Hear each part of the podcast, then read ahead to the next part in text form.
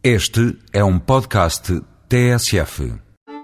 Durante esta época festiva e consumista, propomos que, relativamente ao vinho, deixe o consumo para a mesa e, em cima dela, ponha os melhores néctares que se encontram esquecidos na sua garrafeira.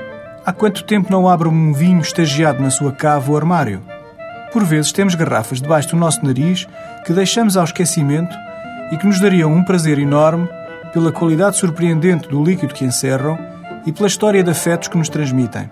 Nestas festas, volta à sua cave, namore com os tesouros escondidos e prepare-se para a sua descoberta.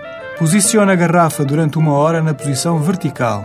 Sem nunca abandonar a verticalidade, limpe bem a garrafa, retire a cápsula ou lacre que envolve o gargalo e inspecione o estado da rolha. Se esta estiver deteriorada, tente a sua remoção com uma pinça que encontrará em qualquer boa garrafeira.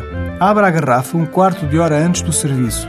Se for um vinho com mais de 7 anos, pode separar o líquido da borra, vertendo suavemente o vinho num decanter. Por regra, preferimos não decantar os vinhos, sugerindo antes a sua revelação direta num bom copo. Se não tiver vinhos guardados em casa, então saiba que a Quinta da Alorna foi o grande vencedor do mais recente concurso de vinhos engarrafados do Ribatejo. Os dois prémios de excelência foram atribuídos ao branco Quinta da Alorna Reserva Arinto e Chardonnay de 2006 e ao tinto Quinta da Alorna Reserva Touriga Nacional de 2005.